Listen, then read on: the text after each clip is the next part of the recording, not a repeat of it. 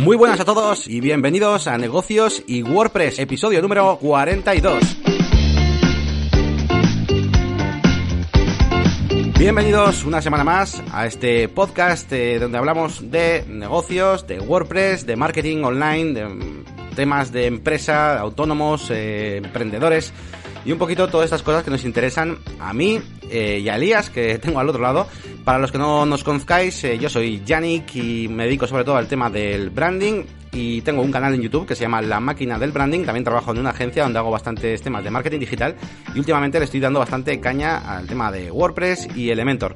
Y al otro lado tengo a Elías Gómez, que es todo un experto en WordPress, ¿vale? Que ha desarrollado conmigo durante muchos años y además es experto también en los foros de Google y en un montón de cosas eh, a nivel de emprendedor. Y, nada, pues aquí comenzamos este programa número 42 que dedicaremos eh, sobre todo pues al tema de la consultoría web, ¿vale? Va a ser ese nuestro tema central, donde hablaremos de qué preguntas eh, son importantes hacer a nuestros clientes para mm, poder definir y poder crear pues la web perfecta para que su negocio tenga éxito. Estamos a día 4 de abril y comenzamos con el programa saludando a Elías. ¿Qué tal? Hola Yanni, ¿cómo estamos? Pues la verdad es que una semana movidita entre que no sé si sabes o no sé si he contado aquí que operaron a Nelly, a mi mujer, de la rodilla y ando ahí un poco de, enfermero, amo de, casa, un poco de todo y aún así me he sacado tiempo para, para hacer cosas, así que hoy tengo tenemos un montón de novedades y de cosas que contarnos. Sí, sí, pues bueno, pues a ver si se va recuperando Nelly. Sí, ya nos contaste aquí en el podcast que además habéis eh, cogido este aparatito, este estabilizador inteligente para mientras estuviera de baja, por así decirlo, y quizás te daba un poquito de caña al tema de YouTube. Y, y, bueno, pues nada, vamos a comenzar como siempre, pues con las novedades de esta semana, ¿vale? Hablando un poquito pues de cosas un poquito en general, de tecnología, de programas, de cosas de marketing, y después iremos poco a poco llegando a temas un poquito más de, de curro, más profesionales y sobre todo más orientados con las páginas web y con WordPress. Así que nada, te dejo a ti, Elías, que nos cuentes un poquito esta semana, pues qué cosas han, te han pasado o qué cosas has visto por ahí. Bueno, pues lo primero hablar de Gmail, que es donde yo soy experto de producto en los foros de Google, que esta semanita, en el April Fools, el día 1, cumplía 15 años. Decían por ahí en alguna en algún blog eh, que menuda bromita que le gastó Google a Hotmail, ¿no? Porque hubo gente que pensó que era una broma, pero no, no, sacaron el mejor cliente web de, de correo, yo creo. Y bueno, eh, para celebrarlo han añadido una nueva funcionalidad que hace tiempo que la gente lo quería, que es el de programar emails, para que poder escribir ahora un email y mandarlo pues mañana a la mañana, por ejemplo tú y yo pues llevamos mucho tiempo haciendo esto con otras extensiones como Streak o el propio Boomerang, aquel que te devolvía los emails, uh -huh. pues también tiene esta funcionalidad. Pero bueno, está bien que esté nativo y que la gente lo pueda lo pueda utilizar para esos pues esos, eh, esas horas a las que estamos en el email contestando y quizás no son horas muy habituales o lo que sea. Bueno, para no para no quedar de rarito, pues ahí queda.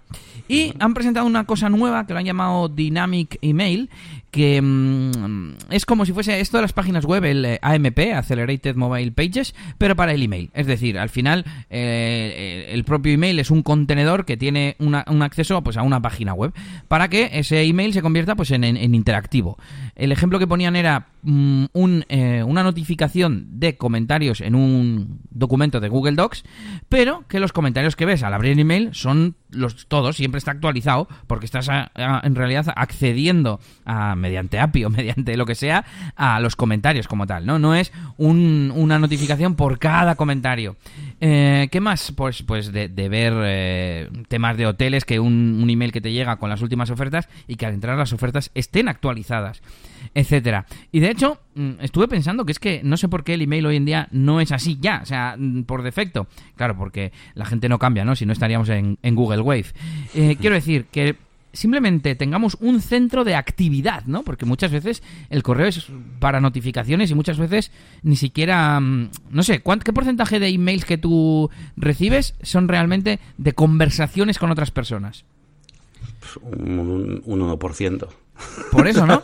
Yo creo que muchos son, muchos son notificaciones del banco, notificaciones del Trello, notificaciones de un foro, notificaciones y al final podría ser una especie de centro interactivo donde incluso tú escribas, ¿no? Como Slack, que es muy, esta es la ventaja que tiene, ¿no? Que es muy integrable con otros, con otros software y funciona un poco en ese sentido, ¿no? Incluso tiene acciones dentro del propio Slack para contestar, para ese tipo de cosas. Pero bueno, pues esas, esas, son las dos novedades que ha presentado Gmail.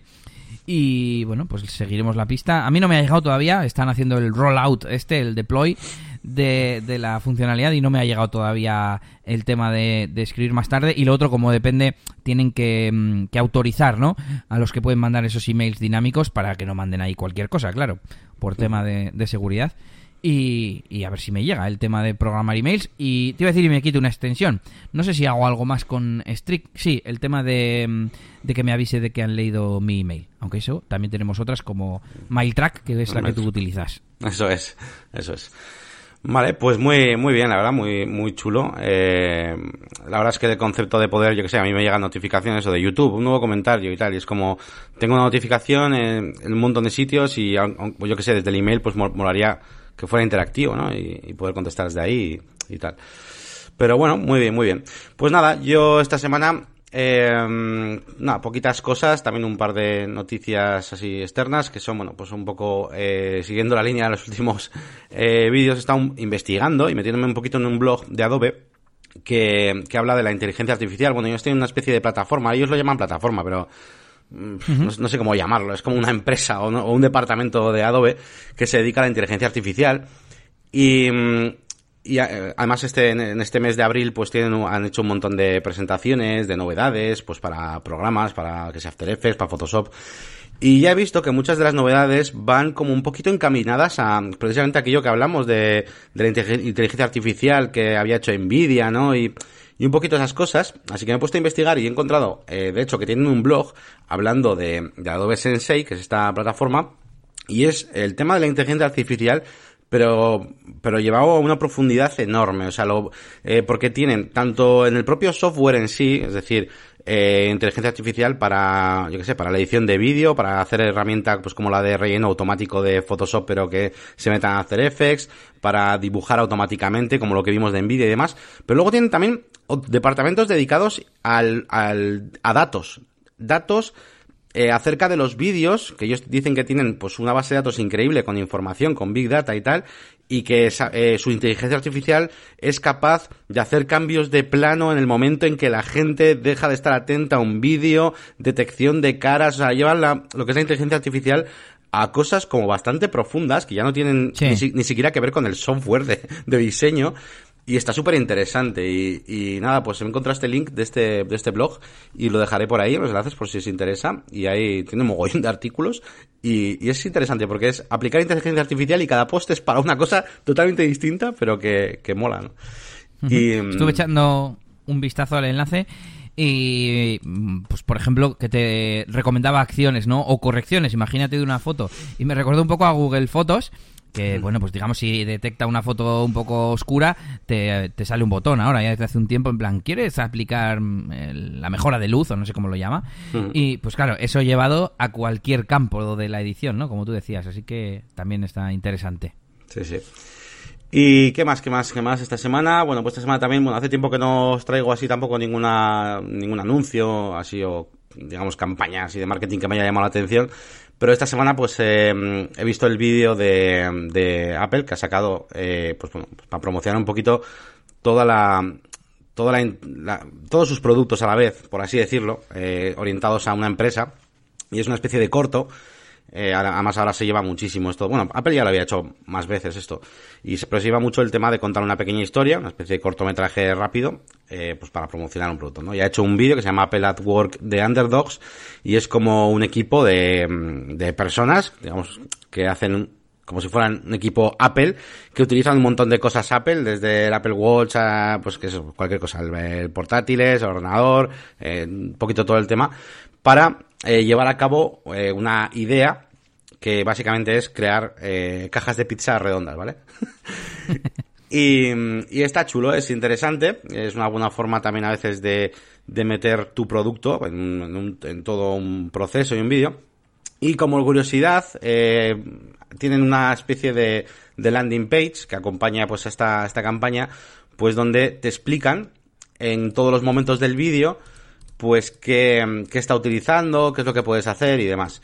Y aquí, viendo esto, me ha llamado mucho la atención que, mm, que bueno, que cómo, cómo enfatizan pues la, el, usar por ejemplo tecnología de Microsoft y demás no eh, de hecho mientras estaba viendo el vídeo en el minuto 1.05 algo así para que lo vaya a ver me llamó la atención dije pero si eso es el Excel estoy viendo todo cosas de que no son de Microsoft ni nada no y de repente veo algo de Microsoft y me llamó como la atención pero es que luego, de hecho, esto tiene su explicación, porque si vas a la página web, te habla precisamente de, mm, que puedes ejecutar aplicaciones como Excel en, un, en sus dispositivos para analizar datos y tal. Y bueno, sin más, es una campañita que me ha hecho más o menos gracia, es un, es un, es un cortometraje al final. Y bueno, pues por dejaros alguno que hacía tiempo que no, que no lo hacía. Y en principio, pues eh, nada más. De, cositas así, un mm, poquito distendidas, no tengo más, más noticias, así que yo creo que ya nos podemos ir metiendo ya un poquito al tema WordPressero. Sí, que tengo un montón de noticias. Te iba a decir sobre el anuncio este de, de, Apple. Yo lo he visto y me he quedado como, vale, sí, que usáis tablets y ordenadores, pero no me enseñan nada que no se pueda hacer con, con otros dispositivos, con Android, con Windows, con Linux o con lo que sea.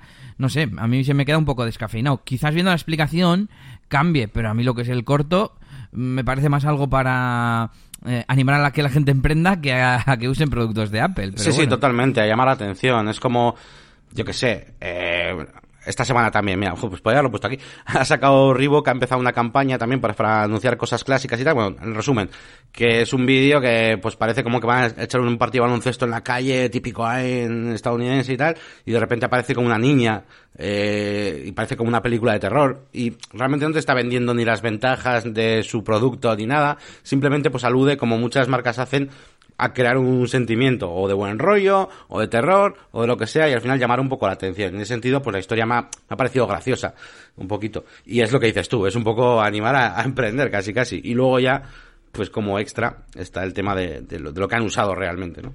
Pero bueno, sin más.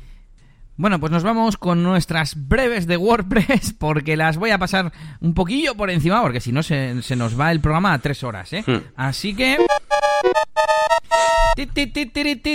Bueno, primero, Gutenbrain, una de las bromas del April Fools de este año 2019, que era un gorro de nadar, bueno, hacían ver como que era un dispositivo tecnológico, mm, para controlar con tu mente los bloques de Gutenberg. Esto lo hizo una agencia de Reino Unido y nada, pues en plan broma, ¿no? Os dejo el enlace en las notas del episodio. Siguiente, ya tenemos los programas de la WordCamp Bilbao y la WordCamp Irún 2019. Estuve geando sobre todo el de Bilbao. Hubo unas cuantas charlas que me llamaron la atención y no sé si al final me voy a animar, ¿eh? No tenía pensado ir, creo que no tengo trabajo, así que igual, igual me animo. Echadle un vistazo a las a las ponencias que hay, a los eh, ponentes también. Eh, además, los Dirum van a hacer una cosa, voy a abrirlo ahora aquí en tiempo real, que se llama WordCamp in the Street y no se van a hacer algo, me imagino que en abierto, en la calle el propio viernes eh, día 31 de mayo. Y a esta no puedo ir. El viernes 31 de mayo tengo tengo una fiesta, Yannick, no te lo había contado. Tengo una fiesta Remember, así que voy a pinchar en, la, en, una discoteca de Bilbao. Y, pero mira, a ver si me acuerdo de decírtelo luego con los eventos de DJ Elías. Y nada, pues eso, ese día yo estoy ocupado, pero, pero puede estar chulo. Así que nada, revisad un poco el programa de estas dos WordCamp y ya sabéis, a visitar el País Vasco los que seáis de fuera. Siguiente noticia. Eh, bueno, me llegaba esta semana un email de WooCommerce diciendo como que iba a cambiar la forma en la que iban a recoger los datos, que eh, mirásemos el, artículo del blog en el que lo habían puesto. Eh, así que nada, os dejamos también el enlace para que le echéis un vistazo. Y además decían que gracias a esos datos se consigue hacer cosas como el nuevo panel que están probando, un nuevo panel de administración más basado en JavaScript, más dinámico, más modernito. Así que echad un vistazo a las notas. Eh, estoy viendo que pones cara de que te interesa esto de, de WooCommerce. Sí, le estoy echando un vistazo al post y las capturas y todo y está muy guapo este, este panel y tal, ¿eh? Sí, sí. Bueno, oye, se me acaba de ocurrir, estaba volviendo atrás a lo de WordCamp a ver si me había dejado algo y a ver si me acuerdo de poner luego también eh, la cuña de Euskalpod, que la tengo por aquí. Y estaría bien, hay bastantes eh, podcasts sobre WordPress y estaría bien que hicieran alguna cuña de las WordCamp, ¿verdad? Algún hmm. jingle para poner en los podcasts. Pues sí.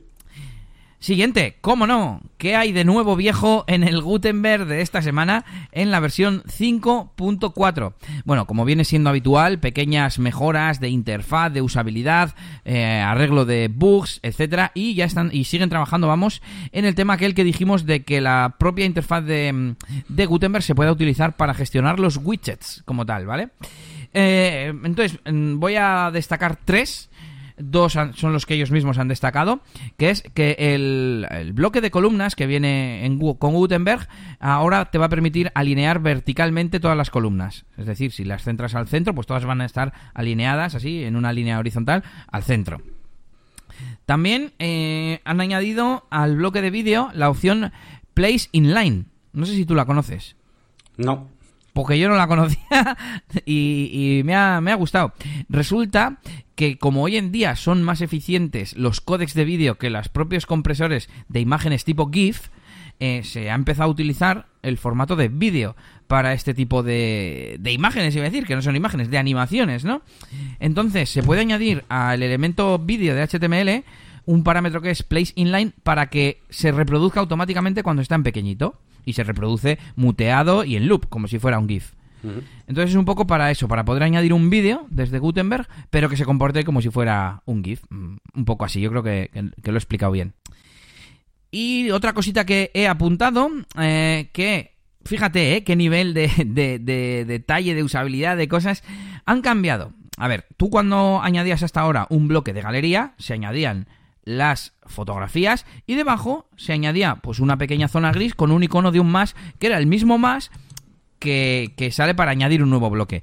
Pero cuando tú estás en la galería sale un borde y queda bien claro que ese más pertenece a la galería. Bueno, pues al parecer hay gente que se confundía o no sé, o que no sabía cómo añadir una nueva imagen y era pinchando a ese más. Bueno, pues ahora esa zona gris va a mostrar el botón de añadir un multimedia que ya tengas subido o de añadir, como si fuera una imagen nueva, vamos, pero es para añadirla a la galería. También podías modificar la galería pulsando en el icono de lapicero de editar. A mí me ha pasado alguna vez que, me confundo, pero más que nada, porque no, es que me confunda, sino que no me parece muy bien que, ciertos botones como esos máses aparezcan al hacer hover y aparezcan y desaparezcan, ¿sabes? Es raro, a veces no me... A veces como que no me sale, no sé dónde hay que poner bien el ratón para que aparezca o... No sé, es, raro. Ya, yo a ver, en este caso creo que se, podía utilizar bien. He, mm. probado en, en la instalación en local antes de actualizar y he dicho, pues no sé, yo sí creo que le hubiera dado a este botón porque me parece que está dentro de la galería. Pero bueno, no me parece mal. Y sobre todo señalar eh, el nivel de, de, optimización que tiene el proyecto, ¿no? Porque a mí me llama la atención, ya lo he dicho aquí muchas veces, el nivel de discusión, el nivel de optimización, etcétera, etcétera. Y vamos, eh, continuamos, dejamos el enlace en las notas del episodio. Y vamos con la recomendación de un episodio de un podcast. Eh, el podcast de Darío y Juanca. Bueno, no sé si es solo de Darío, pero como siempre está Juanca. De Post Type Podcast. Lo he dicho bien a la primera.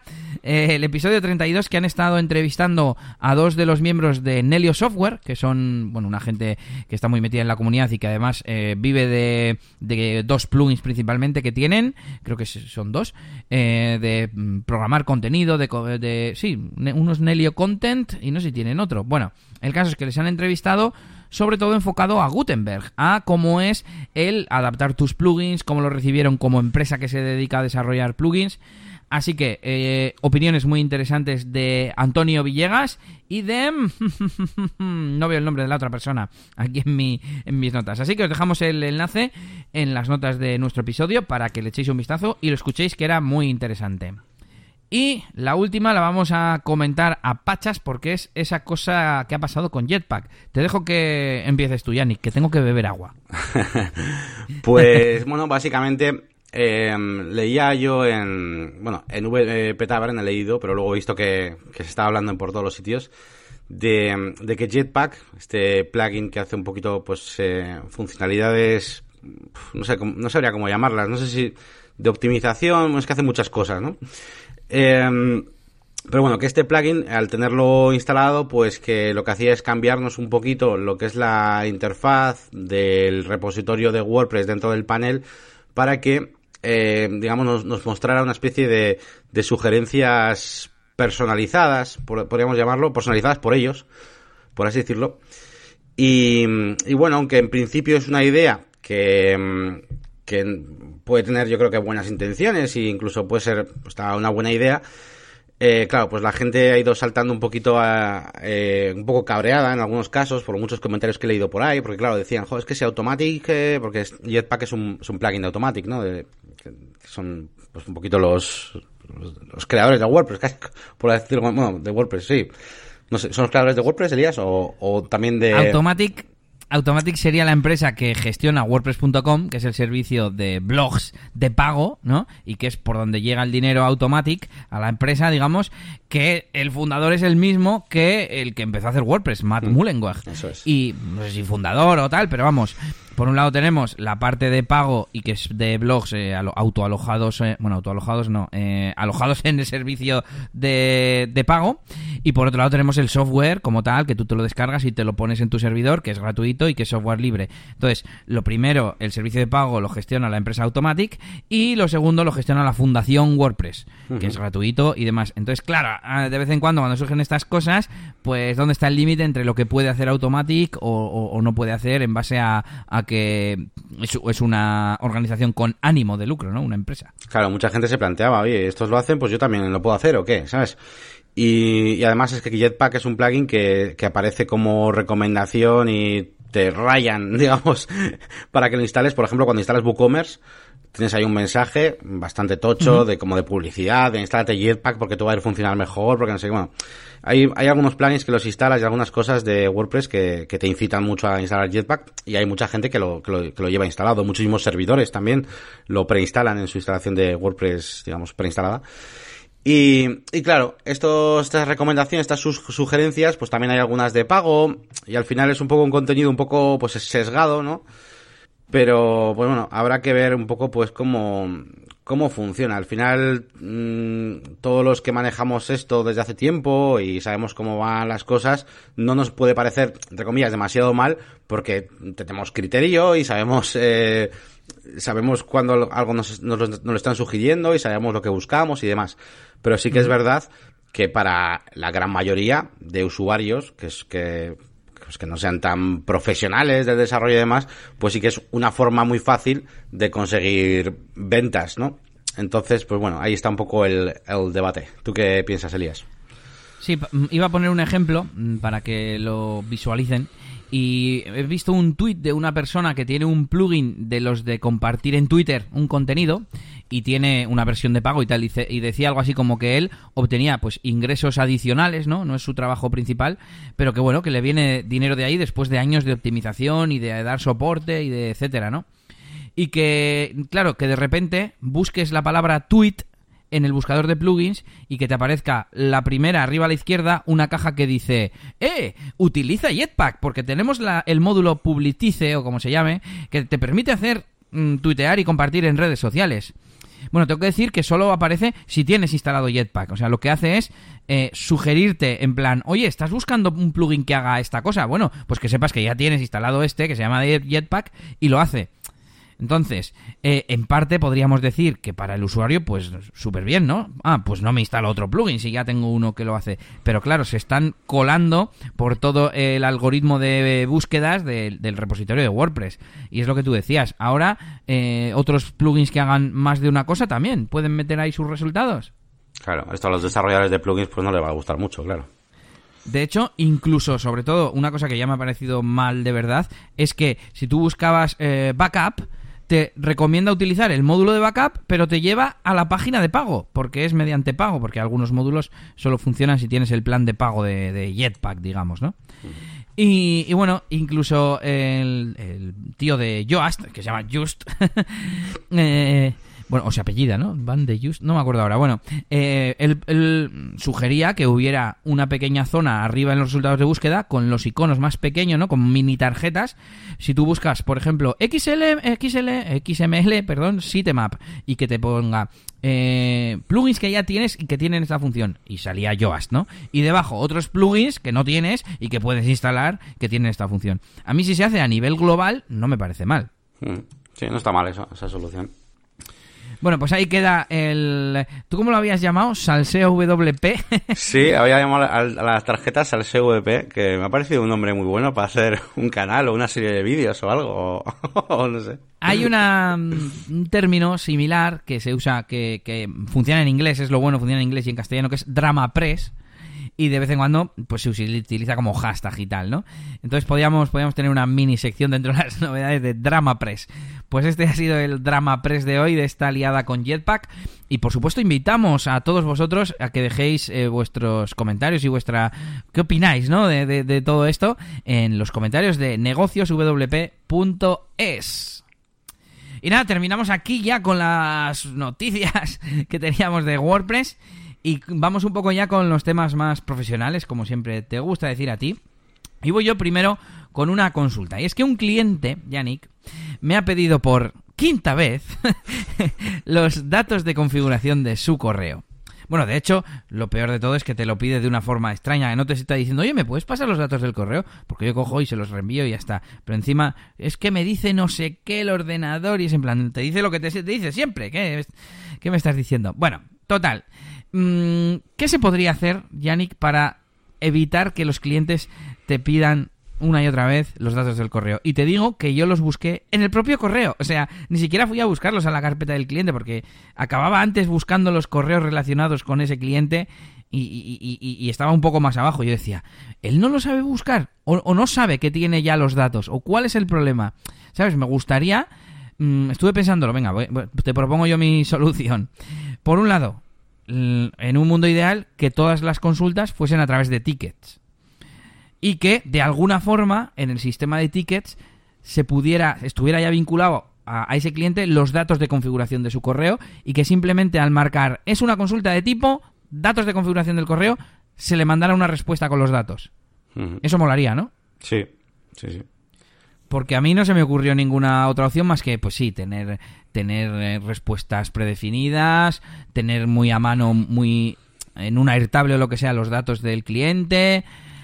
Es que, claro, yo te iba a decir, eh, cuando una empresa de hosting, eh, o sea, cuando te pasa eso, que la empresa de hosting, ¿qué, hace? ¿Dónde los tienes? O sea, si a mí me pasa con, yo tengo en QVNode, por ejemplo, una página web, si se me pierden, ¿qué me dirían? Me dirían, los tienes en tu panel de control aquí, ¿sabes? Sí, o, o te tienes que loguear y y, regenerar una contraseña nueva. Sí, o por ejemplo. Sí, sí. O sea, te logueas a tu panel de hosting, digamos, y desde ahí dices cambiar contraseña de mi cuenta de correo porque no me acuerdo. O bueno, estamos hablando ya no de la contraseña, sino de los datos de configuración. En SiteGround es así. Yo, en, claro, yo como gestor de la cuenta de hosting, entro al apartado de correo y por ahí hay un apartado de configuración y me dan los, los datos, ¿no? En este caso sería, por ejemplo, con la pantalla que hiciste en tu vídeo, así que déjala en las notas del episodio, en, de tener una pantalla de bienvenida en el WordPress ah, mira. personalizada. Ah, pues mira, pues genial que ahí estuviera. Es que esto con, estoy pensando, Yannick, incluso con un plugin, un plugin de, de agencia, digamos, que haga que una de las cosas que haga sea conectarse de alguna forma a tu repositorio de contraseñas o bueno, o que se lo pongas. Es que son los datos de configuración. A mí las contraseñas yo no quiero que las dé. Yo quiero que ponga qué servidor entrante, qué puerto tiene que poner, qué todas esas cosas, ¿no? Pues bueno, Ahí queda, no sé si te ocurre a ti alguna cosa más, no, pero bueno, ahí queda, si no, la invitación a brainstorming de, la audiencia. Eso es, nada, lo único que iba a añadir es que, sí, que lo más importante es, son esos datos que dices, porque de hecho la contraseña normalmente vas a tener que generar, de hecho, en principio, claro, si tú lo tienes en un email, pues se lo reenvías y ya está, oye, esta es la que te mandé, punto. Pero que quede claro que yo no guardo contraseñas, porque en teoría no puedes guardar las contraseñas de la gente y tal. Eh, así que, bueno, claro, tú reenvías un email que, que, ya, que ya está ahí, ¿no? Esto parece un poco tonterías esas restricciones que ponen a veces, ¿no? Pero bueno, que sí, que a mí la, opción que has dicho de utilizar el panel de control de WordPress para dejar ahí documentación, pues está guapo, está guapo, está, está bien. Por cierto, el cliente me dijo, estoy utilizando esta contraseña y no me deja. Y era igual que la que yo le había dado, pero con una letra en lugar de minúscula, mayúscula. Y le dije, ¿pero no estás copiando y pegando? Claro, no me contestó. No, me dijo, me contestó diciendo, estaba poniendo la letra X en minúscula en vez de mayúscula y es en plan, ya, ya lo sé, te lo he dicho yo. Pero, pero no me contestó a la pregunta de, de si estaba, ¿qué, hace? ¿La escribe? Por favor, no escribáis las contraseñas, copiad y y pegad. Y a vuestros clientes también, decirles que copien y peguen, por Dios. Sí, sí, no, y a veces yo es que lo, he vivido y he visto en empresas, ¿y cuál es la contraseña? Ah, pues dile a Paco, que es el que le manda no sé qué. Toma, espera, no, que, está, que está, está, Paco liado, espera, te la apunto. Y va otra tercera persona, va el ordenador, ¿dónde está la? Espera, que se la apunto, la apunta en un post y se la pasa al otro que sabe que ahora gestiona la web. Y todo locura, ¿sabes? no, están, no, están, todos conectados ahí o lo miran en Drive o en la carpeta del NAS o... o sea, no... Buah, se ponen unas locuras, te podría contar. Sí, sí. Bueno, pues pasamos a, a la parte de Yannick. Pues yo esta semana tenía también un, traía un pequeño problemita también, eh, que bueno, sin más, quería poner, proteger una sección de mi página web, de una página web que estaba desarrollando con contraseña, ¿no? Eh, básicamente es una página web que tenía, mm, eh, perdón, galerías, ¿vale? Galerías de fotos y eh, las galerías de fotos eh, son algo privado, digamos, porque son galerías de fotos de campamentos y tal, y van los chavalillos y entonces los pueden ver los padres y tal. Entonces, eh, lo que el cliente quería eh, era que hubiera una especie de página web con unas zonas, en plan, yo qué sé, eh, Cuenca, Madrid, Barcelona, y cuando tú entras en Barcelona, ahí salen diferentes posts, es decir, cada post es una galería, ¿vale? Y, pero, eh, pero no quería que la contraseña estuviera dentro de cada post, sino que directamente en cuanto pinchas en Madrid, eh, ya ahí eso pida contraseña, ¿no? Entonces ya aquí se me plantea un pequeño problema porque tú puedes poner, por defecto, digamos que tú en WordPress pues puedes poner contraseñas a, una página o a un post. Eh, pues, ya sabéis, en el estado pues tienes publicada o tienes protegido con contraseña. Pero eh, esto no parecía estar funcionándome en una, en una, en un archive, ¿no? en, una, en un término de una taxonomía. Eh, ay, ay. Con lo cual, con propiedad.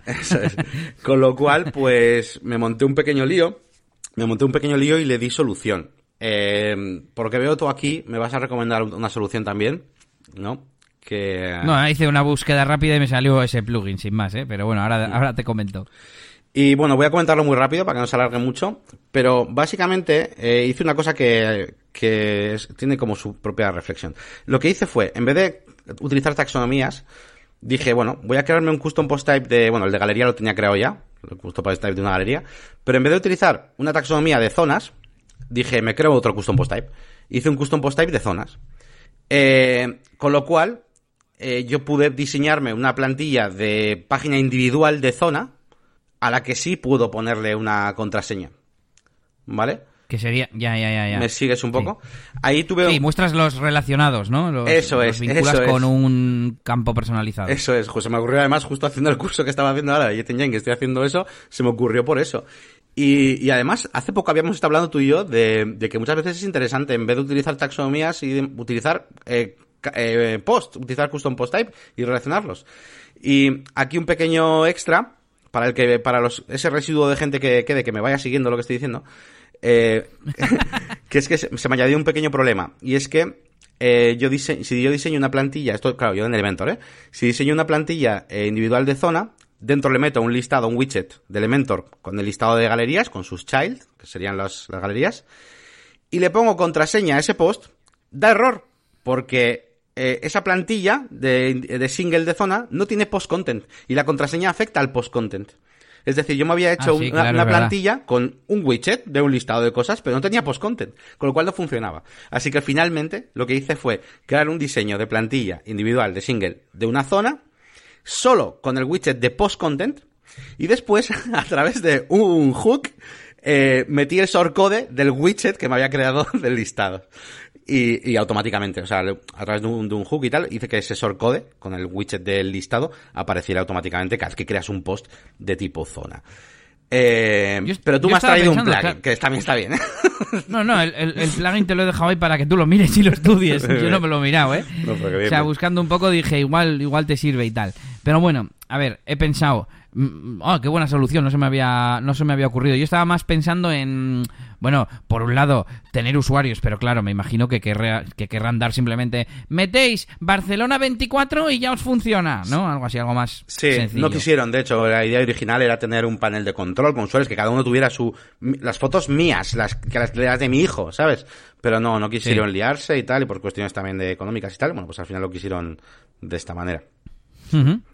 Eh, y luego estaba pensando, ¿y ¿cómo se puede poner una contraseña a una taxonomía? y he pensado, pues, mm, hombre, por poder, pues con un campo personalizado y hasta que no lo metes no, no carga el resto de cosas o no sé, así como pensando, ¿no? Por, por programación. Y tampoco vi una solución muy clara. Y respecto a lo que has dicho, claro, en cuanto has dicho lo de que, que la contraseña es para poder ver el the content, el contenido como tal, ¿no? Eh, claro, he pensado, pues la única forma de meter cosas en el contenido es como con un shortcode. Pero no he entendido cómo has vinculado el widget de Elementor tu listado de, álbumes con el contenido. Me has dicho con un shortcode, pero Todos los widgets de Elementor, cuando cualquier widget que te esté enseñando Elementor, tienes, puedes hacer clic derecho y guardar como como se llama guardar como widget global. Y una vez que lo guardas así, cuando tú vas al panel de control de Elementor, vas ahí mis widgets que me he guardado y todos tienen un shortcode a la derecha. Tienen un nombre, editar con Elementor y el shortcode eh, a la derecha. Todo lo todo es que cualquier cosa que quieras en Elementor tiene un shortcode. Entonces, eh, pues de esa manera. Qué guay. Mm.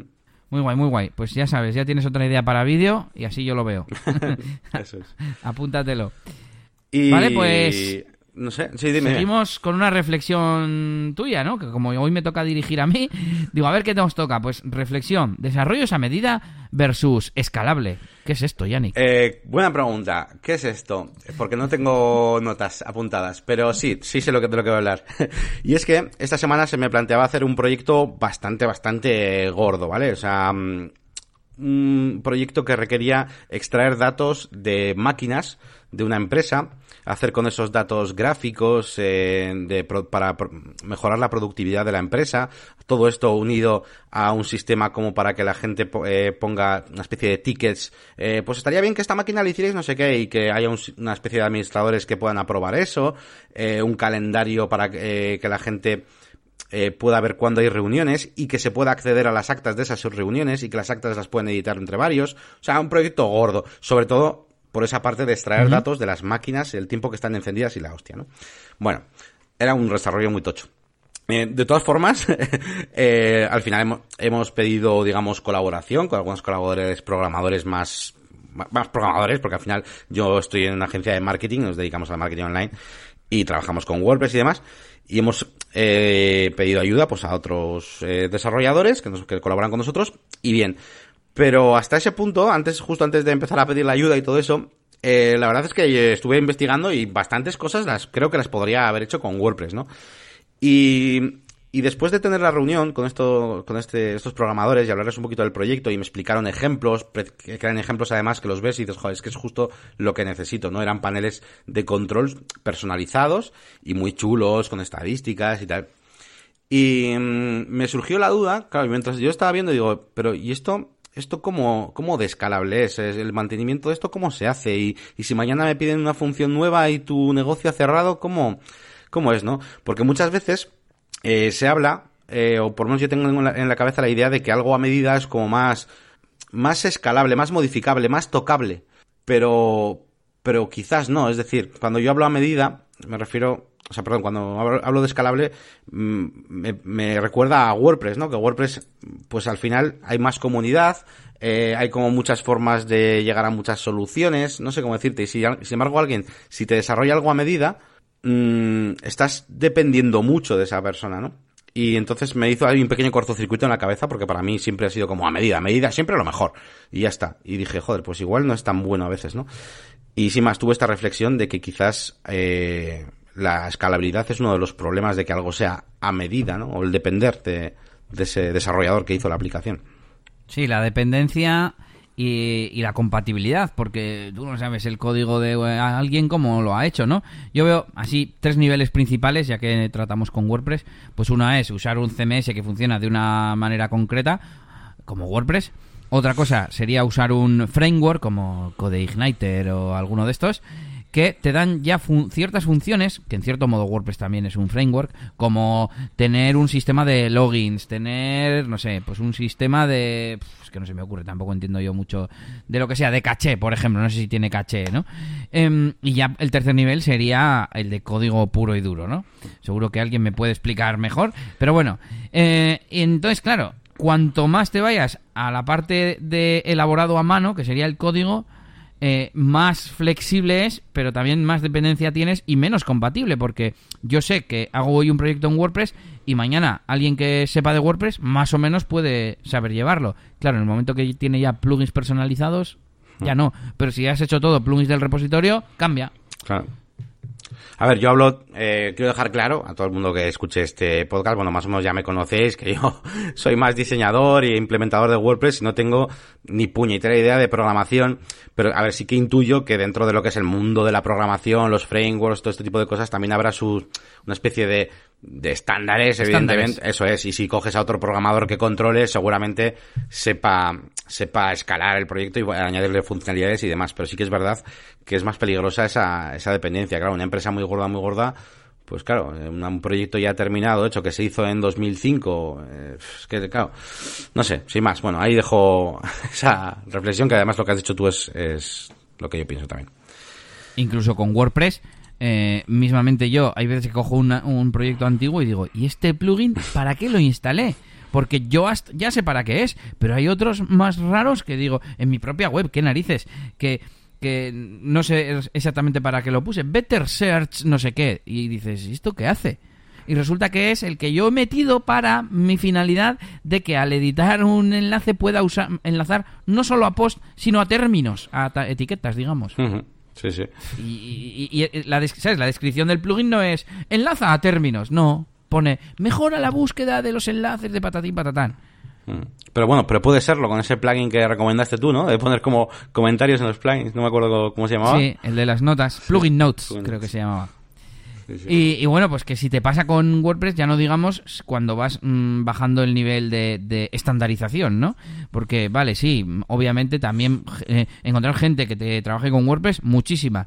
Gente que te trabaje con CodeIgniter o algún otro framework, pues bueno, igual menos, pero también un montón de gente. Ya, y, y con código también, habrá muchos que usen los mismos estándares o lo que sea buenas prácticas, pero claro, serán menos que los de CodeIgniter, ¿no? Que, sí, sí, ¿Sabes? Claro. Y vamos, no digo que no trabajen bien, sino que simplemente usarán otra forma de trabajar. Sí, sí. Bueno, pues ahí queda la reflexión. Os dejamos, os invitamos a que dejéis vuestra opinión también en, en la web, en negocioswp.es. Y ahora vamos a seguir escuchando a Yannick y las novedades de la máquina del branding. Sí, pues bueno, nada, esta semana, bueno, también voy a ir un poquito rapidito. Eh, primero comentar, pues simplemente que ya tenéis disponible aquella entrevista de la que hablábamos en WP Live, eh, el canal de Juan Maranda, que de hecho en el post del anterior programa, aunque cuando lo grabamos no, no lo había hecho todavía la entrevista, pero ya en el post os dejé creo que el enlace. Y, y bueno, nada, pues una entrevista interesante donde podéis ver ese, ese canal de YouTube con que hace pues esos directos tan interesantes. Eh, después, pues nada, un resumen rapidito, pues tengo, parece que todo va bien en mi canal de YouTube, tengo pues más suscriptores, evidentemente, pues cada semana voy subiendo un poquitín más, me ha subido la media mensual, ahora tengo la media mensual en 140, cuando, cuando llevaba ya unos cuantos meses estancado en 90, 100, durante varios meses, y ahora parece ser que, que poco a poco, o sea, cada semana, eh, al principio la tenía en 110, luego en 120, 130, 140, y ahora parece como que me va subiendo esa media, y parece como que el ritmo eh, avanza. Si voy a las estadísticas de, de YouTube, tengo ahí una, una, masa muy grande a la derecha y de hecho, eh, a día de hoy, los minutos consumidos diarios que tengo son mucho mayores que ese pico tan grande que se generó en los días de publicación de la canción A mí me gusta el WordPress, ¿no? Que mi analítica se veía ahí un, un picazo ahí y ahora mismo eh, por día genero más que eso, más que eso que, que había antes, con lo cual es muy interesante. ¿Con qué lo genero? Concursos, concursos. El curso de Elementor eh, funciona súper bien. Es lo que más minutos me da y incluso más tiempo de retención. Eh, es interesante. Y, por eso decidí también hacer el curso este nuevo que estoy haciendo de WordPress un poco más avanzado con Jet Engine y está funcionando también fenomenal. Parece ser que los cursos, la verdad, en, en, mi caso, es algo que funciona, pues por lo que sea, porque le gusta a la gente lo que estoy enseñando, o son cosas igual más específicas, no lo sé, pero funciona muy bien.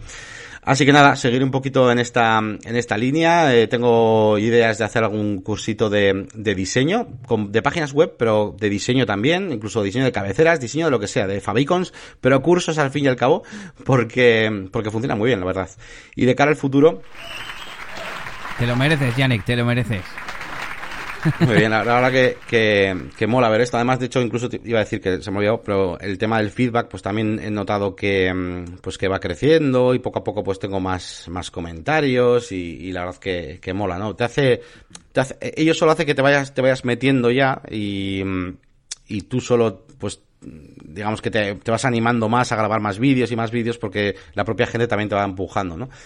Y mm, iba a decir que, que en el futuro, pues bueno, pues me gustaría, a ver, dentro de poco, cuando llegue a los mil y demás, bueno, a los mil creo que todavía no me desbloquean las cosas de la comunidad, pero me gustaría también mm, eh, hacer pequeñas píldoras eh, que muchas veces te comentaba a ti, Elías, pues mientras estoy en el trabajo, mientras estoy en el curro, veo una noticia, veo estoy diseñando algo y se me ocurre un pequeño pensamiento y eh, hacer stories, publicar cosas en la comunidad, creo que es una cosa muy importante. Los que tengáis canal de YouTube con muchos eh, eh, seguidores, os recomiendo que utilicéis la pestaña de comunidad porque la verdad es que hace que, crezcas mucho más. Yo de momento no puedo utilizarla, pero tengo planeado eso en futuro. Y, nada, pues ya me estoy planteando el tema de, de creación de algún de algún tipo de contenido un poco más premium de cara al futuro, ¿vale? No ahora mismo, pero sí que incluso he tenido algún comentario, pues de algún suscriptor que me ha dicho, oye, pues si en algún momento dado haces algún contenido premium, ya sea con un membership o lo que sea, oye, que yo me apunto, que me gusta cómo explicas y demás. Así que, bueno, pues cómo no me lo voy a plantear, ¿no? Si, si ya me lo planteaba antes de que nadie me dijera nada, pues, pues ahora más. Mm. Así que nada, en ese ando un poquito ahí rondando la cabeza a ver qué tipo de contenido podría hacer eh, eh interesante. Y, bueno, pues ese es el estado un poquito de, mi canal, de la máquina del, branding. Justo eso es lo que te iba a decir, que como diría Jennifer López, ¿y de pago pa' cuándo?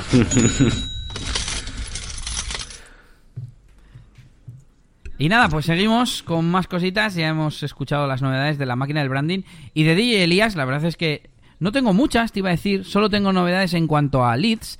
Pero la verdad es que he estado bastante liado enviando presupuestos, haciendo seguimientos. Y de hecho han salido algunos, han llegado ya reservas, el pago del adelanto como tal, eh, que se oficializa ya la, reserva. Y tengo por aquí eh, para comentarte que en estos eh, ocho días, desde que grabamos el otro episodio, han entrado ocho leads nuevos y uno ha aceptado. Los otros siete siguen en negociación. Mm. Así que bien. Y de los antiguos ha aceptado otro. Pensé que eran tres, pero quizás ha sido que ya estaba aceptado y ha pagado. También ha llegado algún pago de, eventos, de estos últimos eventos que he hecho, que, yo doy un mes para que paguen la, la segunda parte del, del, pago y también ha llegado. Así que bueno, se ve movimiento y como conté... Mm, lo que conté la semana pasada de que voy mejor de lo que yo pensaba, sobre todo comparando con estas mismas fechas del año pasado, y, parece que, lleva ese buen ritmo, ¿no? Ese buen ritmo que dijimos para acabar mucho mejor que, el año pasado. Y que el 31 de mayo estaré pinchando Remember en, en Fever en el San Filippo Music Festival, un festival solidario para la Asociación de Vizcaya pues contra esta enfermedad Así que os invito a todos a que os guardéis la fecha si os gusta el progressive, el bumping. De hecho, creo que va a haber varias salas, varios estilos. Va a haber, creo que comercial, va a haber techno, va a haber de todo. Así que, bueno, la gente de, Vizcaya y alrededores, estad atentos que yo estaré por allí en la sala de, Remember poniendo sonido crazy. Y tú estás invitado, Yannick. Bien, bien, bien. Eh, yo te lo iba a decir antes, ¿eh? Cuando has dicho que ibas a pinchar una fiesta, he dicho, yo quiero ir ahí, quiero ir ahí. Y nada, pues me alegro la verdad de que ya hayas perdido un poquito ese medio, voy a decir miedo, pero no, no era miedo, era como un poco, hay unas pequeñas dudas, ¿no? Que te entraron hmm. hace unas semanas, pero bueno, ya ves que no va, no va tan mal.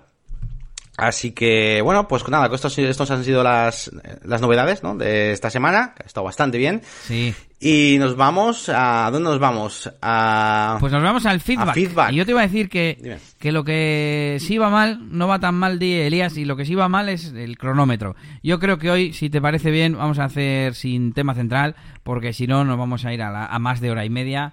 Y además, pues ya se nos va a hacer un poco tarde, ¿no? Hay que respetar el time blocking. Eso es. Además, bueno, mira, eh, para los, que nos estén escuchando también, eh, diré que el tema que teníamos preparado de, de, consultoría, creo que es un tema que es muy interesante y se merece, o sea, por, por lo menos, por lo menos 10, 15 minutos se va a merecer el, el hablarlo porque además os voy a explicar un poquito, pues también desde mi experiencia, eh, por las fases, incluso por las que he pasado, ¿no? Incluso casi casi se podría hacer hasta un resumen de tres preguntas que no pueden faltar a los clientes.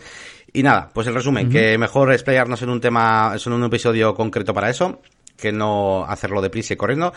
Así que nos vamos al feedback, que hasta, hasta el feedback tiene desarrollo hoy, porque vaya pedazo de comentario nos han dejado, ¿eh? Bueno, es un, un mensaje de nuestro amigo Enrique, que ya nos ha dejado más comentarios. Y dice, hola chicos, ¿qué tal? Espero que muy bien. Del episodio y la intención de Elías de conseguir más clientes, se me ocurre hacer alguna acción que fomente el boca a oreja. Por ejemplo, a las parejas en las que has hecho de DJ y que en el cierre te digan que están satisfechas, ofrecerles la posibilidad de recibir un regalo si te recomiendan a conocidos suyos y estos te contratan como DJ como sé que margen tienes, se me, como no sé, perdón, qué margen tienes, se me ocurre algo tipo sesión de spa y masaje para la pareja. Seguramente no será muy masivo, pero creo que te puede traer mejores clientes. Vale, eh, yo desde hace tiempo, solo que no, no he sacado tiempo para diseñarlo, para definirlo, tengo pensado hacer eh, algo así, ¿no? Algo como, mm, como la pareja recomendada o como, bueno, pues como tiene ING y tantas otras empresas, que si traes a otro amigo, el amigo se lleva 50 euros y tú 50 euros o algo así, ¿no? Y en este caso, pues no sé cómo sería. Me parece buena idea la de hacerlo sobre todo con los que dejan recomendaciones y tal, porque esos van a ser más, eh, van a estar más dispuestos a recomendarte, ¿no? Y, llevarse, pues eso, una sesión de spa que me ha parecido una buena idea, una cena o, incluso dinero en metálico. Podríamos tener varias opciones. Y bueno, sigo leyendo. Dice, Yannick, los cursos están muy bien. Eh, para personas que se quieren iniciar y avanzar como implementadores básicos. Felicidades. Nada, pues muchas, muchas gracias. Es, es, mi intención realmente, ¿no? Pues eh, acercar un poco, pues a gente que es un poco como yo, que no tenemos ni idea de programación y demás, pues cosas tan interesantes y chulas como el WP Query que mm, de hecho el otro día Elías me decía, oye, pero es que lo guapo de esto, tío, que estás enseñando en el Jet Engine es que es que es WP Query, ¿sabes? Y, al final está consiguiendo que, personas como yo, pues bueno, pues entiendan, ya no solo que sepan hacerlo, sino ya hay muchas cosas que simplemente por no saber programación ni siquiera veía la, eh, ni, siquiera veía lo que se podía hacer, la capacidad. Me venía un cliente y me decía, quiero hacer que esto salga aquí, esto salga allá, y yo ya me bloqueaba. No, ni siquiera sabía si se podría hacer. Pero ahora que lo, que, lo puedo usar con una interfaz visual como es eh, Elementor y JetEngine, pues, pues mola. Así que esto de que, mm, de que os guste mi contenido y demás, y incluso lo que dices tú, a personas que se quieran iniciar como implementadores, pues, pues mola, porque estamos abriendo lo que es las posibilidades. Lo que antes solo hacía un programador, ahora lo puede también hacer un implementador. Y, y eso, eso. Sí, la verdad es que yo mismo te he dicho que, que, a mí em, que me da... A ver, oye, programar lleva su tiempo y ver lo fácil, entre comillas, una vez que entiendes cómo funciona, como tú dices, lo fácil que es eh, hacer, sacar listados de cosas personalizados con los campos que tú quieras y todo eso, la verdad es que, es que da gusto verlo. Em, además, como tú dices, lo importante es entender eh, cómo funciona, cómo se estructura WordPress, ¿no? Los, los custom post type, los custom fields, cómo se relacionan, etcétera, etcétera. Y, y luego puedes hacerlo programando, que, bueno, pues te puede costar más, te puede costar menos, pero pues es más tedioso. Eh, o hacerlo de forma visual con, con el curso de Yannick o, vamos, con, con, una herramienta de estas que hay, hay otras, ¿no? Y bueno, pues continúo leyendo, que, queda ya lo último. Dice... Mm, y de plugins, yo a menudo uso eh, GIF WP y PayPal Donations. Hago implementaciones para ONGs. También suelo usar MailPoet, Multilingual Press y he tocado un poco de eh, WP Custom Area. Mira, este le, conozco yo también. Eh, bueno, pues yo conozco MailPoet, conozco Multilingual Press y conozco WP Custom Area y los otros pues tiene pinta de ser para donaciones, ¿no? Sí, les he estado echando un vistazo porque tampoco los conocía. Y, mm, sí, bueno, yo como, como tú un poco. Me, me interesa mucho eso que, que digas, eh, Enric, que utilizas eh, Multilingual Press, porque últimamente estoy un poco desencantado con el VPML y... A ver, al final siempre llego a la conclusión de que VPML es el, como el más robusto, el mejor y tal pero me interesa saber un poco cómo funciona esto, ¿no? Y de hecho, cada, cada capítulo voy diciendo, quiero probarlo, quiero probarlo, y todavía no he tenido tiempo de probar Multilingual Press, así, que, así que si nos dejas tus impresiones y yo qué sé, un, ¿por qué te convence más eh, Multilingual Press que VPML? Por ejemplo, me, me gustaría saberlo, ¿no? O qué diferencial es. Y en cuanto al VP Customer Area, que es el otro que conozco, me, me gusta mogollón, me mola muchísimo, pero me pasa lo de siempre, ¿no? Muchas veces, que no tengo tampoco ningún cliente con el que probarlo. Eh, aunque, por ejemplo, mm, yo que sé, podría ser interesante meterlo en mi página web de la máquina de branding, donde tengo una zona de descargas y cositas así, pues podría ir dejando ahí eh, documentación, porque ahora mismo, como no tengo muchas cosas, o tengo cuatro plugins y dos PDFs, pues lo tengo ahí todo un poco caótico. Pero bueno, igual puesto ahí bonito, pues puede ser interesante. Así que, mm, eso. Bueno, y el, último párrafo, eh, ya hemos dicho que era largo. Os quería preguntar si tenéis algún checklist a la hora eh, a seguir, perdón, durante, me, invento las palabras, eh, durante el desarrollo y si lo podéis compartir. A lo mejor ya lo habéis hecho y no lo recuerdo. Y en próximos episodios podéis hacer algo más específico sobre cómo hacéis la captación de clientes. Elías lo comenta bastante, pero diría que Yannick menos. Pues yo tengo una guía que empecé hace tiempo, hace incluso años diría, que la llamé Guía Definitiva del Desarrollo Web. Pero como ya he contado aquí muchas veces, últimamente no desarrollo muchas web y tengo la sensación de que va a estar un pelín desactualizado. Sí que creo que podríamos eh, o elaborar un checklist, ponernos de acuerdo o incluso tratarlo un, día como tema central, ¿no? Y explicar un poco como hicimos con lo de los plugins, ¿no? Pues cómo haces tú o ponernos de acuerdo hmm. y, y, decir, pues eso, ¿qué hacemos? Pues no sé, pero vamos, cosas como preparar eh, el SEO, la optimización. Bueno, en realidad son cosas que hemos comentado mucho, ¿no? Pero sí que podríamos ponerlas en una especie de, checklist. ¿Qué opinas, Yannick? No, me parece genial. Además, eh, yo hay cosas que sí tengo como en checklist, por así decirlo, eh, y, otras que las tengo pero solo en mi cabeza. Así que este ejercicio de preparar un programa específico de esto, por ejemplo, estaría bien incluso para ejercicio para mí mismo, para poder organizar esas pequeñas cosas que todavía están por ahí bailando dentro de mi, de mi workflow y así pues eh, ponerlas en orden. Así que me parece una buena idea.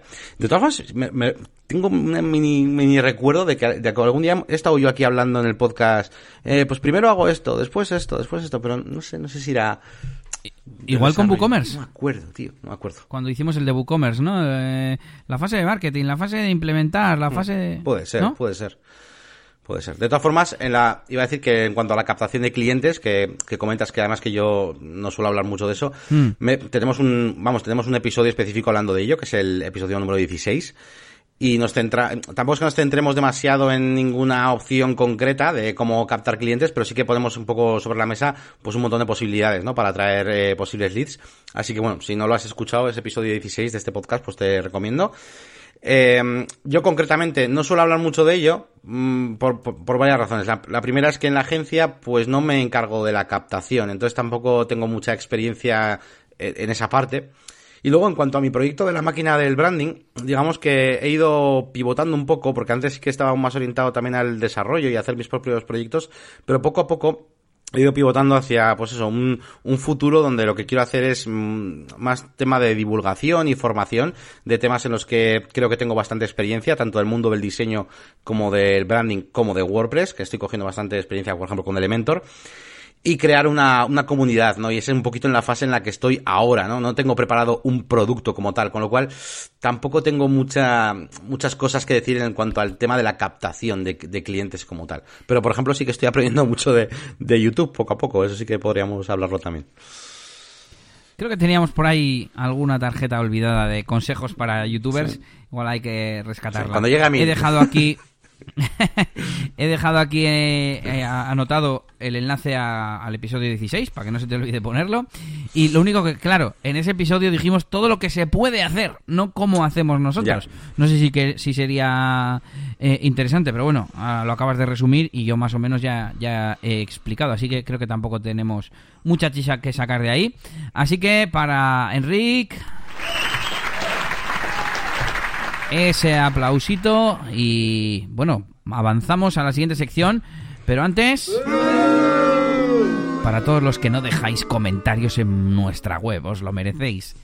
Y bueno, nos vamos con las herramientas, que a ver qué tenemos hoy, Yanni, ¿qué nos recomiendas? Pues bueno, yo os voy a recomendar eh, un plugin que no había probado hasta ahora, que es eh, un plugin para hacer webs multilingüe que se llama Translate Press, que seguramente lo conoceréis la mayoría, porque eh, me he dado cuenta. Pues yo no. Pues ya, no, tampoco tú. Pues es que me he dado cuenta de que, de que eres bastante famosillo, por así decirlo. O sea, yo que sé, cuando buscas una comparativa y tal, pues suele salir VPML, Translate Press y Polylang y algún otro, ¿no?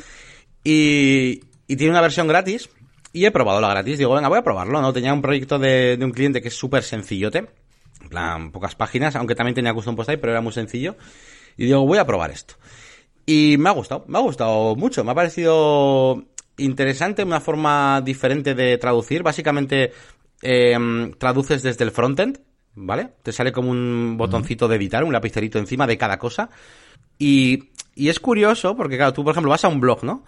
Pero puedes traducir el título de la entrada o cosas que están en otros sitios, tipo el, en el sidebar donde pone recent eh, artículos o entradas recientes y traducir eso, o donde pone February no sé qué, la fecha que tiene WordPress puesta en el post. Sí, sí, sí. O sea, y todo es de la misma pantalla, ¿no? Es como muy visual. Y me ha parecido, pues bueno, eh, que, ha, que ha funcionado bien. No sé si lo que es el workflow este de trabajar así de esta manera es como un poco desorganizado. Pero, mm, pero me ha funcionado bien. Funciona, la versión gratis funciona hasta un idioma, ¿vale? Solamente para un idioma extra. Luego tienes que coger la de, la de pago. Pero no sé, eh, no he profundizado todavía al máximo porque lo he probado, lo he probado ayer. Eh, pero me ha molado, me ha gustado, no sé. Si vosotros lo habéis probado, pues a ver qué, qué os parece.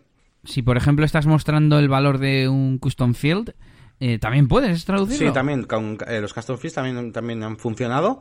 Eh, no sé qué más. me, me quedan pruebas por hacer. Tenía por ahí una pequeña lista apuntada de las cosas que quería probar. Y no he probado todas, pero los, los custom post y custom fields sí los he probado y funcionaba, funcionaba bien. Apúntatelo para vídeo. sí. Bueno, pues yo os voy a recomendar un plugin también que se llama ACF Photo Gallery Field. Y esto sirve porque como algún día hablando con Yannick nos ha dicho, ¿no? Nos ha recordado que eh, la versión Pro de Advanced Custom Fields nos permite tener el campo de repeater, por ejemplo, y también el campo de galería. Yo dije, pues esto no tiene eh, Advanced Custom Fields un campo de imagen que pueda ser eh, con múltiples elementos. Pues no, no lo permite tú si eh, puedes añadir una imagen o incluso en el campo de tipo fichero, tipo file, y solo puedes poner uno. Cosa que, por ejemplo, en el toolset types tú puedes decir que sea múltiple desde la parte gratis. No sé. O sea, una cosa es que yo el repeater lo utilizo, por ejemplo, si quiero hacer un conjunto de datos, ¿no? Por ejemplo, eh, no sé, a ver qué se me ocurre. Mira, en la Picón Castro lo utilizo para los habituallamientos, porque pongo el nombre del sitio, la distancia y no sé si una imagen o algo así. Bueno, pues hay varios habituallamientos en una carrera, pues quiero un repeater. Eh, pero para si yo tengo varias imágenes o varias, a ver qué se me ocurre. No se me ocurre. Eh, algo que sean varios, varios datos, ¿no? Eh, un valor múltiple. Pues no sé por qué tengo que poner un repeater. No sé cómo se haría en Advanced Custom Fields. Bueno, el caso es que busqué y hay un plugin que te permite tener eh, galería con, con Advanced Custom Field gratis desde el repositorio oficial. Pues eso es lo que os recomiendo. No, pues muy, muy bien. Sí, la verdad que yo muchas veces, sobre todo al principio cuando, cuando hago unos proyectos y cuando solo utilizaba Advanced Custom Fields, eh, me fastidiaba bastante. Me fastidiaba bastante porque es en plan, la, versión Pro te da muchas cosas chulas, pero joder, solo quería una, tío. Solo quería la puñetera galería. Así que eso está muy bien para, para la gente que esté en esa situación. Vale, y lo otro que os recomiendo es una extensión, eh, porque creo que esta semana he estado descargando bastantes imágenes de algunas páginas web y dije, jo, yo quiero el botón este que había en Internet Explorer eh, desde la versión 6, hace 10 años, que al pasar por encima salía un botón de descargar la imagen. Mm, porque sí que puedes hacer botón derecho guardar imagen, pero te pregunta y tal. Bueno, pues con esta extensión para Chrome que se llama Double Click Image eh, Downloader, eh, puedes eh, hacer que salga este botón. Creo que también incluso puedes configurar para que al hacer clic, bueno, tiene bastantes opciones. Así que os la recomiendo y os dejo el enlace en las notas del episodio. Y con esto, como no tenemos regreso al futuro, lo vamos a dejar por hoy porque llevamos además, mira, mm, justo la hora pasada, una hora y unos pocos minutos, mm, con lo que recortemos nos quedamos en una hora porque porque no si no nos iríamos a, a un programa muy muy largo. Así que a ver si en el próximo podemos hablaros de, de esto de cómo hacer la consultoría web, que Yannick se va a encargar de explicaroslo al dedillo, si no surge ningún tema más interesante, ¿no? Y como siempre, os dejamos, eh, bueno, os dejamos, os invitamos a que visitéis nuestra página web en negocioswp.es y que dejéis, por supuesto, comentarios o nos mandéis un mensaje desde la sección de contacto. Eso es, y nada, muchísimas gracias a todos. Ya sabemos que estáis ahí todos escuchando, aunque no todos dejéis eh, los comentarios. Pero ya sabemos que nos escucháis, además eh, vemos pues más movimiento en, en, este podcast y vemos que cada vez pues va, vamos haciéndolo un poquito más fluido y, me, y, mejor y sabemos que os va gustando más. Así que nada, daros muchas las gracias y que si queréis hablar con cualquiera de nosotros, nos podéis encontrar en la página web de eliasgomez.pro, que es su web eh, pues para todo el tema de cosas profesionales. Eh, aunque también podéis eh, solicitar mm, su asistencia a un evento eh, o discoteca o lo que vosotros queráis para poner música desde su web de eh, Elias, eh, djelias.es.